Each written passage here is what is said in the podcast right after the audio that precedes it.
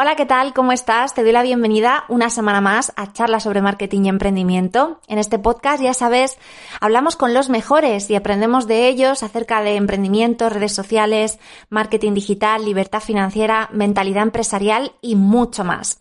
Hoy vamos a hablar de autoestima y lo vamos a hacer de la mano de Inma Rabasco, que es fundadora de Living with Choco. Seguro que la conoces, pero si no, para mí es un placer que la conozcas a través de este podcast. Te dejo con ella.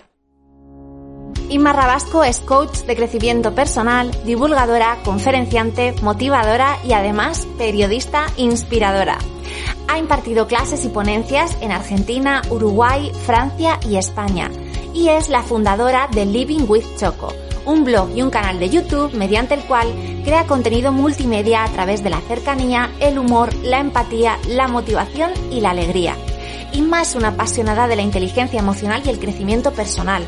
Se dedica a inspirar a las personas y a darles todas las herramientas posibles para vivir una vida con más autoestima y paz mental. Bueno, Inma, bienvenida. Lo primero de todo, muchísimas gracias. Me hace muchísima ilusión que me hayas conseguido esta entrevista y que, eh, pues eso, nos dediques estos minutitos. Así que, de verdad, muchas gracias. Siéntete como si estuvieras en casa. Pues me siento, bueno, en mi casa no me siento porque veo que tu casa es reordenada. Fíjate la mía, no es el caos ya ahí.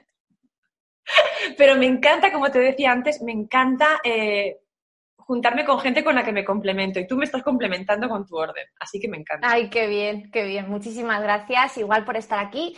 Ima, tú te dedicas a acompañar a personas para que tengan una vida más feliz, ¿no? Y para que, que no esconda, que como, como el chocolate, ¿no? Que no esconda esos momentos amargos, que no haga por taparlos, sino que, bueno, pues están ahí, pero sobre todo la parte dulce, ¿no? Que aprecien esos momentos más dulces. ¿Cómo decidiste dedicarte a, a ello o quién eras antes de, de Living with Choco? Vale, esta pregunta ya me la han hecho bastantes veces y me doy cuenta que a veces repito, a veces digo otra cosa totalmente y como, viste, hay arista. bueno, depende de cómo te sientas, ¿no? y si te pones a pensar, hay como diferentes, puedes contar diferentes aspectos, ¿no? Del mismo camino, pero a veces te ves contando cosas que dices, hostia, esto nunca lo había contado, ¿no?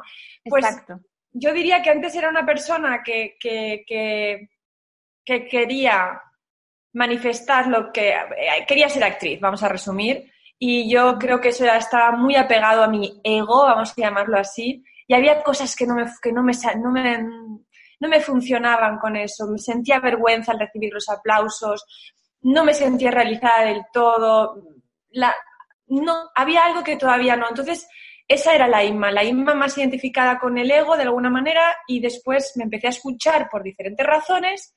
Eh, pues suelen ser esas razones o alguien que te inspira mucho o que lo pasas muy mal.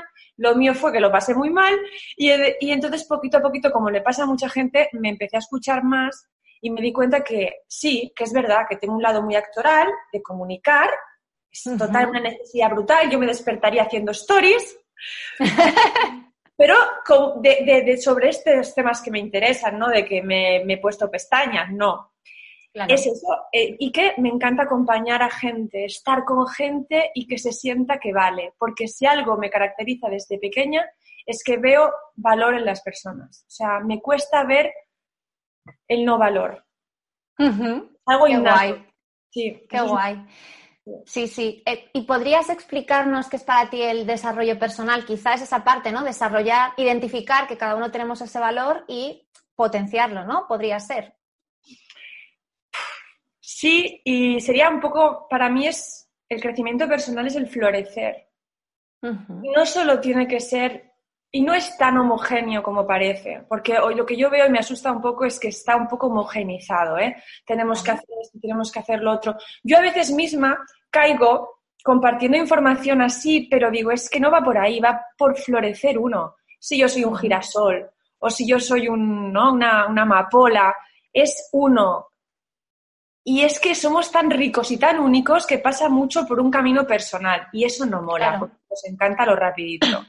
Punto número uno, dos, tres, sí, dame, dame píldoras. Y sí, se pueden dar píldoras, pero es un proceso interno súper bonito donde lo mejor que te puede pasar para crecerte y desarrollarte es ser tú. ¿Para qué quieres crecer siendo, no sé, una amapola si tú eres un girasol? Estás como, claro. tengo pipas, ¿qué hago con ellas? ¿no? claro, claro, claro. Sí, trata de conectar con esa autenticidad, ¿no? Y a partir de ahí empezar a trabajar. Y sí, trabajar las vergüenzas, que trabajar la autoestima, que es lo que más me fascina a mí, eh, porque la vergüenza, por ejemplo, nos desconecta muchísimo de la autoestima. ¿Y qué es, vergüenza? Es por lo que eres, ¿no? Entonces no encajar. No, no, no, orgullo por lo que eres. ¿Y quién soy? Ah, ahí está, vamos. ¿Cuál, cuál es mi valor? ¿Por qué, ¿Por qué valgo? ¿Por qué tendría que sentirme valiosa? Valiosa como todo el mundo es, sin compararme con nadie, ¿no? Es un poco eso. Ah, qué guay. Dirías que mm, en los tiempos que vivimos, que yo creo que estamos en una época muy rara, muy rara, porque yo creo que no, todo cambia muy rápido, hay demasiada información por ahí, em, está demasiado a mano también. Había, habría muchas veces que eh, lo que te pide el cuerpo es, oye, desconectarte a tope. Tú dirías que en ese momento las personas estamos necesitando mirar más para adentro que nunca. ¿Crees que es algo de los tiempos en los que vivimos o que siempre hemos tenido esa inquietud y quizá ahora tenemos menos vergüenza de hablar de ello. Wow. A ver, yo soy de esta época, o sea, no sé, antes y todo el rollo. Yo igual. ha cambiado mucho. Mi vida de joven a la de ahora ha cambiado mucho. Mm. Yo diría que estamos muy para afuera, cada vez más. Y aturde. y estar afuera, si fuéramos así como buscando una imagen, es estar en, sistema nervioso simpático. Es estar en, búsqueda de peligro. Es estar mm. en el afuera. Cuando uno está con miedo, ¿cómo estás? Sí, estás en el afuera. En cambio, cuando uno está tranquilo, cuando está el, gato así, es que ni mira, sí, está relajadito mm. con el ovillo, pues está uno más para adentro. Si tuviera que hacer un ejemplo, creo que estamos muy afuera y muy mirando el móvil, que yo lo uso como herramienta, pero es adictivo a la saciedad. Lo han construido para que estemos todo el rato ahí enganchados. Y esa es una cosa que nos conecta muy con el afuera y poco con el adentro. Ajá. Más vale. Estamos como en una situación de alerta permanente, ¿no? Que eso tampoco. Estamos como en una situación de alerta permanente, ¿no? Que eso tampoco es eh, bueno ni para el cuerpo, incluso. O sea, ya no, para la mente, por supuesto, pero también para, para, para nuestra salud. Yo digo que si fuéramos gatos, se nos vería el pelo, literalmente. Si fuéramos gatos tendríamos los pelos parados. ¿Viste los gatos cuando están en así? Entonces se nos vería, pero disimulamos súper bien. Tenemos el antiojeras, tenemos eh, un montón de cosas, la ropa maravillosa, la planchita, sí, la sonrisilla, sí, y yo misma, ¿no? Uno mismo se va autoengañando, estoy bien, estoy bien, y va teniendo señales, teniendo señales, ¿no? Corporales, ¿no? Físicas, emocionales. Y al final es que, y aparte, uno se empeña en decir, no, pero esto es lo que yo quiero, lo que yo necesito, lo que el mundo me pide. Una. No hay con qué darle. Yo creo que aquí atrás, o sea, el inconsciente, eh, el alma, como lo quieras llamar, yo lo meto hoy un poco todo fusionado, lo tiene muy claro y cuando no lo escuchamos, que yo lo llamo crisis de los 40. Por algún sitio tiene que salir, ¿no? Por algún sitio tiene que explotar. Sale. E incluso a veces a mí me pasa, ¿eh? Me ha pasado de decir, pero si esto pero si ya lo había pillado, si es por ahí, si es por ahí, y él, no es por ahí. Pero si es que esto es lo que me sale rentable, no es por ahí. Claro. claro. Y hay que ceder, y hay que soltar, ¿eh? es, que es como, no sé, para mí, no sé, es, más, es profundo. Lo hago siempre muy fácil, muy con colores, sí, muy simpático y divertido, pero cuando la gente llega a las sesiones es profundo, con mucho humor, pero profundo. Claro, claro. Muchas personas que nos están viendo y escuchando hoy son emprendedoras, tienen su propio negocio, de, mm, hay, de, muchas, de muchos tipos, ¿no? muchos sectores, pero sí que es verdad que eso es un pequeño negocio, un pequeño proyecto, incluso a veces eso es un proyecto con el que sueñan. ¿Cómo dirías que se puede emprender con actitud chocolatera? Me repito, con autoestima, ¿Qué quiere decir valorándose a una misma. Si tú no te valoras, es que ya te puede ir súper bien el negocio, ¿eh? Lo puedes conseguir, pero luego, patapum. Y hay una edad en la que tú estás, me has dicho antes, ¿se puede decir? Sí, se puede decir, claro. Hay los 30, ¿no? Donde uno puede disimularlo. Es como, no sé, es que lo que dicen de los 40 es verdad, pero te acercas a una edad, a los 40 la mujer, los 50 en el hombre, como decíamos, donde se te van acumulando. Es que además, eh, si tú no te valoras a ti misma, no te tienes no te cuidas y no te respetas, después están los hijos, que si la casa, que si te empieza a acumular todo. Y lo principal, te estás olvidando, ¿qué es eso? Claro. Es como. claro, si tú no estás bien, al final, por muchos números que hagas, el negocio terminará por algún sitio, igual que el, el alma, y terminará saliendo. O el negocio puede seguir bien, porque hay gente que está hiperdotada para hacer dinero. Hiperdotada pero me da igual, yo conozco a muchísimas, bueno, mi pareja mismo era un empresario exitoso de estos de los aviones para arriba y para abajo, hasta que pum pum casi, y tuvo que cambiar vida. Y eligió cambiar de vida. Y ahora es otra persona práctica, bueno, sigue siendo él, pero que ha puesto en la balanza las cosas, sabe lo que vale la pena, sabe que... Y es un poquito, es... Yo creo que nos olvidamos al emprender, y a mí también me pasa, ¿eh? Y me pasa, me sigue pasando. Hay días que hago ¡ah! y golpeo un momento, tu corazón, que es una topicazo de canción de Alejandro Sanz, pero es que es verdad. Es verdad. ¿Qué te dice, sí, qué te dicen las tripas, no? ¿Qué te está diciendo algo por dentro? Esas sensaciones son, son muy potentes, porque yo creo que cuando trabajas por cuenta ajena, por lo menos lo que me pasó a mí es que no las, no las, no, hay muchas cosas que no las sientes, porque bueno, pues vas a tu oficina, ¿no? Tu jornada laboral, luego te desconectas un poco, pero sí que es verdad que emprender, y de hecho era una pregunta que tenía preparada para ti después, que nos dicen, a ver, que dicen, no, emprender es como una montaña rusa, vas a estar unos días súper arriba y otros días súper abajo, ¿no? Y yo decía, bueno, eso es un tópico, ¿no? O eso es, bueno, pues está, la gente está exagerando. Pero realmente es así, o sea, realmente te encuentras con muchas emociones nuevas y, son, a veces son muy difíciles de, de gestionar. Es como la vida, es como, como, como ser madre, por ejemplo. Cuando te enfrentas a algo desconocido, algo que no tienes, es que es así. Con la muy cosas que ni, ay, ¿cómo esto va así? O sea, hablo de emprender, por ejemplo, para mí la facturación y todo el rollo, no te, no te, no te digo lo que significa, eh, o a la hora de ser madre, o sea, la vida es así. Después cuando dices, vale, ya le he pillado el truquillo.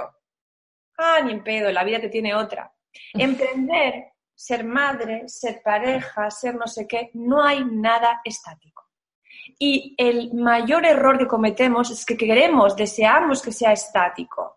Controlarlo todo, ¿no? Tenerlo todo ahí bien agarradito. Queremos controlarlo porque así si lo controlamos, lo podremos gestionar mejor. Y ni en pedo. Controlamos e-, esto y de golpe se te dispara lo otro. No. Claro. ¿Qué podemos hacer para reforzar nuestra autoestima como emprendedoras? Porque caemos, ¿no? Cada vez que nos sale algo mal, y nos salen muchas cosas mal, eh, pues madre mía, no valgo para esto, y nos machacamos. Somos muy machaconas, ¿no? No sé. Eh, y luego también, pues eso, compararnos con el vecino, aunque el vecino lleve 10 años y nosotros uno, ¿no? No, no medimos eso. No sé cómo, si hay algo que podamos hacer para, para mejorar nuestra autoestima, ¿no? Mira, cuando te habla la comparación, no eres tú no eres tú, es el mono. Yo cada vez que habla la comparación le saludo. Es como, no soy yo, no estoy en eje.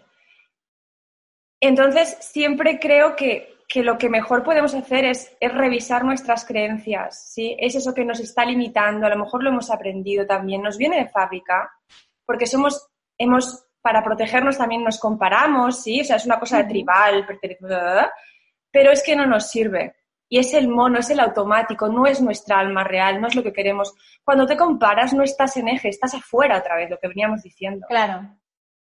Sí. Si es que yo me quiero poner a veces rubia o más clarita, me queda como el culi. Si no, no hay manera. O sea, ¿quién soy yo? ¿Cómo puedo brillar mejor? Yo soy así extrovertida, yo no soy una persona que pasa desapercibida. Quiero a veces pasar, no puedo. Bueno, me asumo.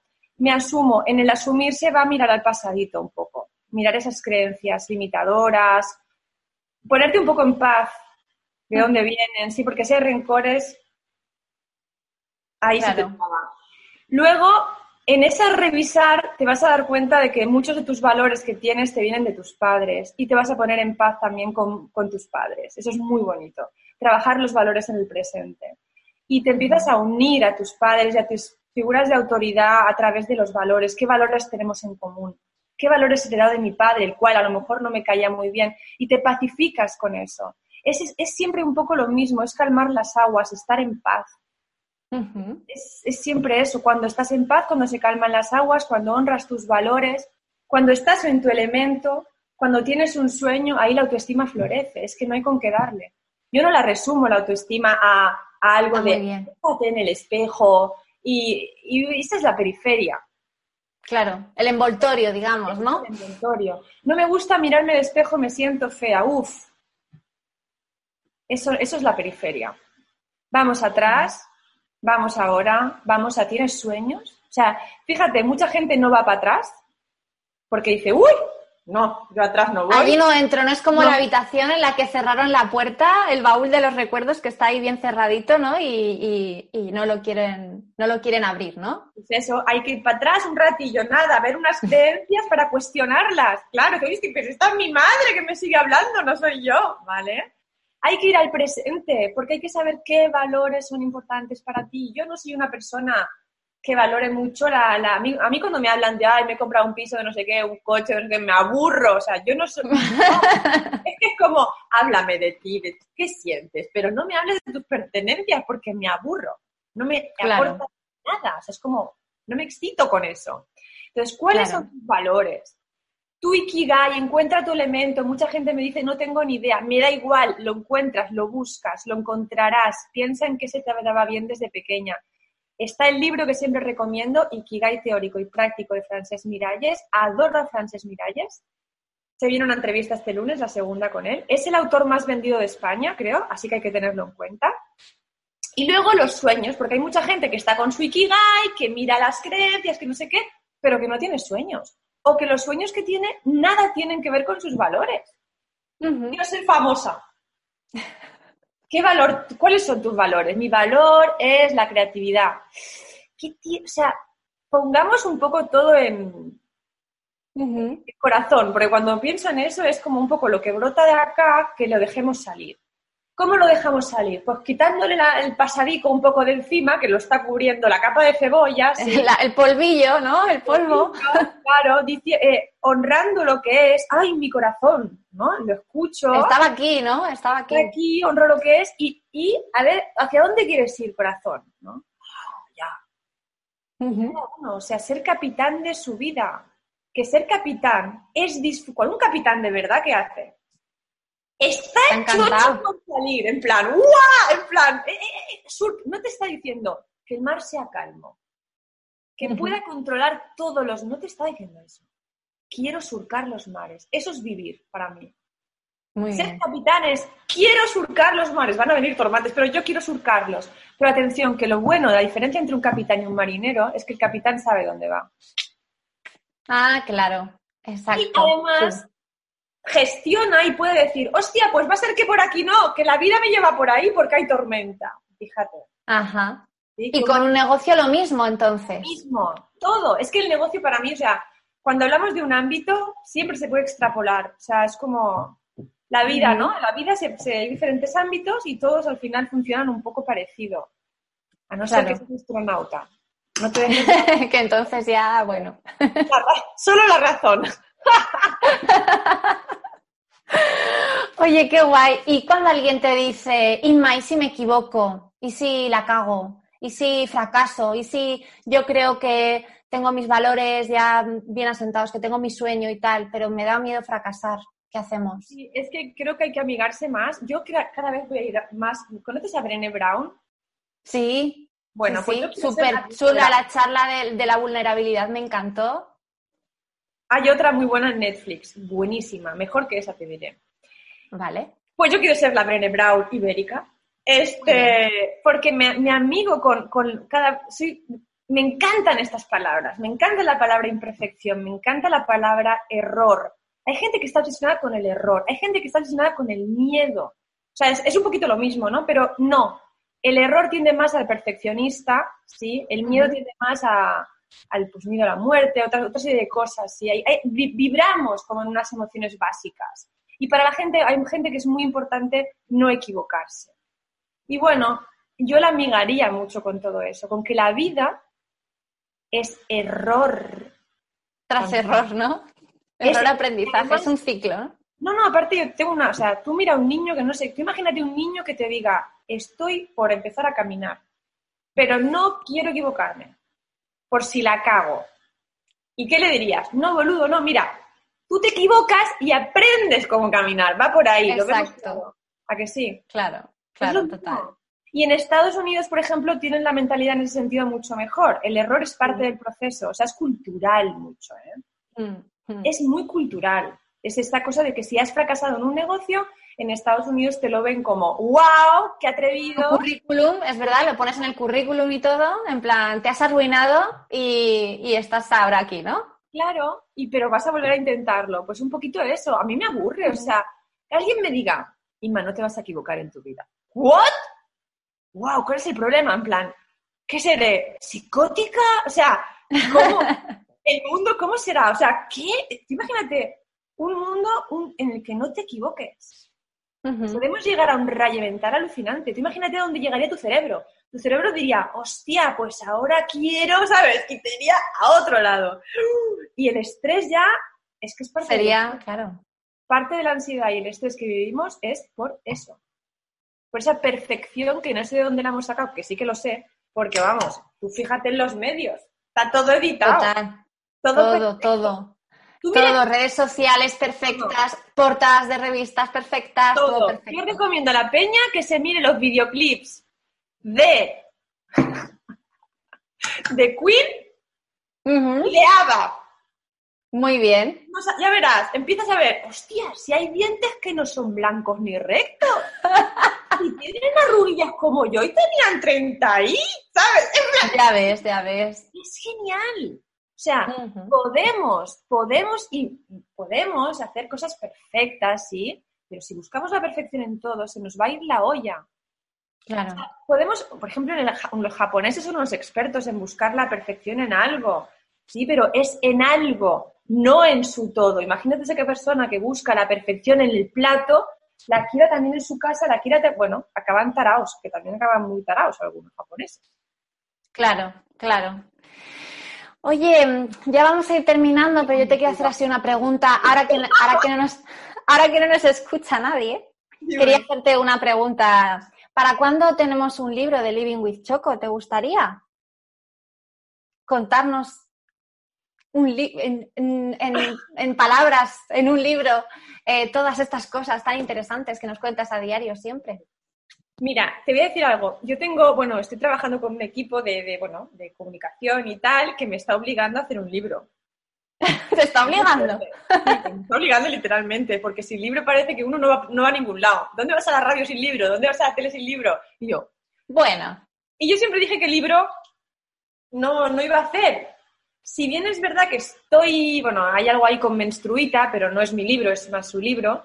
Em, bueno, sí, voy a tener que hacer un libro, parece, pero quiero que si, lo hago, o sea, tiene que ser muy yo, en el sentido que quiero que haya dibujos, que sea divertido, que sea profundo, que hable de autoestima, porque para mí creo que es lo fundamental, pero sí que es verdad que mi lenguaje es mucho más audiovisual. Claro. Entonces, lo que sí que estoy haciendo ya es, tengo un ebook con un PDF chiquitín que va de autoestima. Y ese ebook ya tiene, ya creo que tiene 30 páginas o así, pero me encantaría, y es lo que estoy haciendo, hacer un curso, como hice para Sami Garra con Imagina, conmigo ahí, en plan tipo serie de televisión, bla, A tope, capítulo, eso.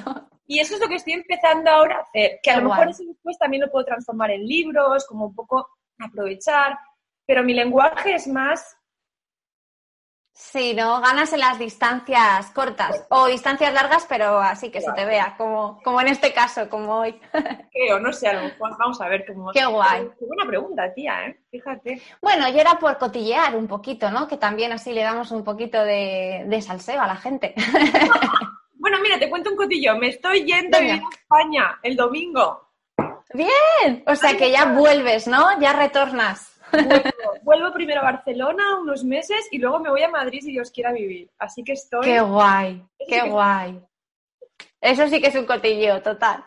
Bueno, Inma, pues nada, eh, no sé qué decirte, que muchísimas gracias. He pasado un ratito súper agradable contigo aquí. Eh, te lo he dicho antes fuera de cámara, te lo digo ahora otra vez. Me encanta todo lo que haces. Por favor, eh, sigue haciéndolo en curso, en libro, en historias, en vídeos, en lo que tú quieras, pero sigue haciéndolo de verdad porque haces que el mundo digital, que a veces es un poco frío, pues sea un poco más dulce y más colorido también. Qué bonito. Muchas gracias. Y además, hablando de, me animo a mi sueño, hablando que hemos hablado de sueños, ¿no? Y ahora que querías ¿Sí? cotilleos y que te he contado que me voy, mi sueño es generar un espacio en Madrid donde las entrevistas que hago, por ejemplo, que ya tengo, tenemos más de 60, es una locura, me encantaría generar un espacio de living with Choco, un living, donde la gente viniera a hacer las entrevistas y donde hubiera gente, público real, que las viera y pudiéramos hablar entre todos, donde hubiera teatro dedicado al crecimiento personal, stand-up, crecimiento, o sea, un espacio de crecimiento, pero diferente, o sea, no solo el yoga y todo eso, sino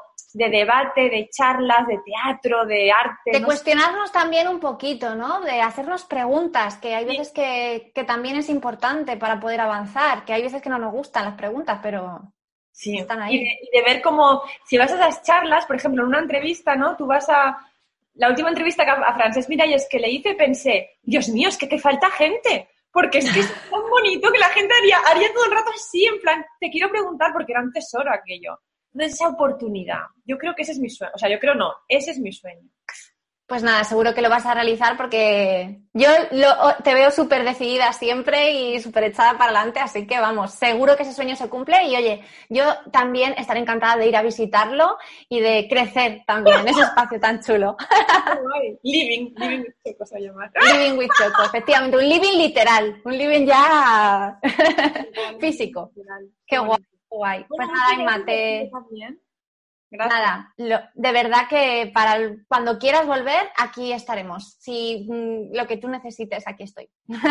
¿Vale? Muchas gracias por lo que haces, de verdad. Yo lo uso. Hago, digo a la gente que yo la sigo y pongo, intento poner en práctica cosillas, ella me ordena bastante.